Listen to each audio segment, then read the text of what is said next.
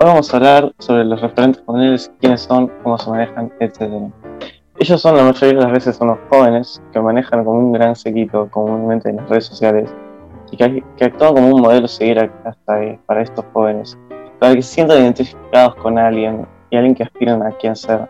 La mayoría de las veces son, son jóvenes que lo siguen, lo siguen jóvenes susceptibles y vulnerables que, que se ven identificados pero no saben cómo. Sí, pero cabe mencionar que mientras que los referentes tienen como objetivo ser buen modelo moral para los jóvenes, los ídolos son gente cuya afiliación políticamente correcta no es relativamente importante. Tienen a ser reconocidos por sus méritos. Los influencers, influencers no hacen particularmente nada de mérito.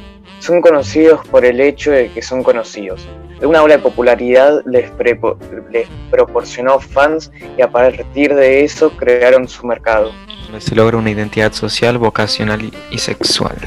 Los referentes usualmente atraen a esta audiencia, usualmente involuntariamente, ya que, como ya se dijo, se presentan como personas con una identidad buena y ya formada. También tenemos que tener en cuenta las ideas de Eric Erickson, o sea, él dice que las principales influencias de la adolescencia son los modelos y los roles. Creo que mi problema con los influencers y los referentes es que se aprovechan de, los jóvenes para llenar sus bolsillos. También según Erickson, los adolescentes entran en un conflicto identidad versus difusión de identidad.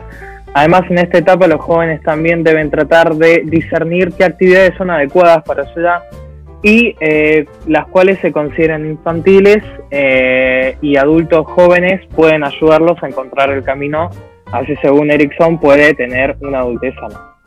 Exacto, eso me refiero. Es como que es por eso que se tienen que afrontar los, conflictos por su cuenta, en vez de seguir a alguien que, que les resuelva sus problemas, porque cuando esa persona no esté, van a estar solos. Bueno, en mi opinión los referentes sirven bastante para evitar que los jóvenes se metan en problemas, especialmente algunos irreversibles. Es un hecho que los jóvenes tienden a correr más riesgos. No es que eh, no reconozcan el peligro, el peligro, sino que aprecian mucho más la recompensa.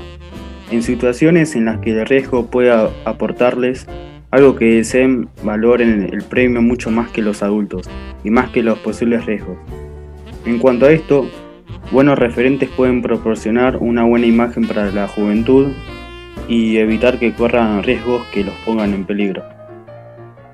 Honestamente eso es muy teórico. En práctica los referentes no son estrictamente así. O sea, hay que juzgar individualmente cada caso.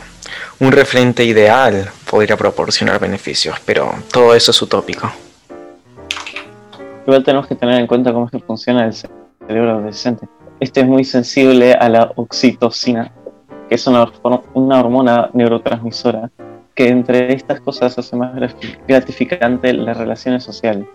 Actualmente los referentes son jóvenes, no podemos confiar a la gente que sufre los mismos problemas mentales y los mismos objetivos y pasa por las mismas cosas para guiar a jóvenes que pasan por las mismas cosas, simplemente no están preparados. Como decía Adulto, la adolescencia es como un segundo nacimiento y para explicarlo ponía como ejemplo la metáfora de, los de las langostas. Cuando las langostas cambian de caparazón, pierden primero el viejo y quedan sin defensa por un largo tiempo, totalmente vulnerables, por lo que tienen que hallar un refugio entre las rocas para evitar que se las coman los depredadores. Los referentes tienden, tienden a ser más adultos, pero aún jóvenes, que las personas a las que influencian, por lo tanto, ya pasaron por ese periodo vulnerable y tienen su caparazón. No todos los referentes son malos y tienen cualidades que pueden guiar.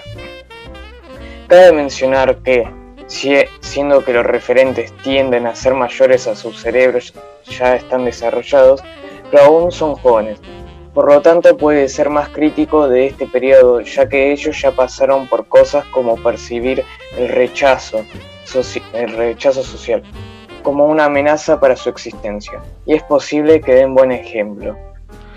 Mira, dada nuestra charla me parece lógico afirmar que aquellos a quienes comúnmente nos referimos como referentes pueden ser beneficiosos, así como perjudiciales. Es lo mejor que cuestionemos a cada uno y su rol de apoyo durante un periodo tan vulnerable como la adolescencia. Supongo que podemos coincidir todos, este, por, por lo menos en eso, ¿no? O sea, sí. Pues ponele, sí. Sí, para mí sí. Mm, Me parece que sí. Sea,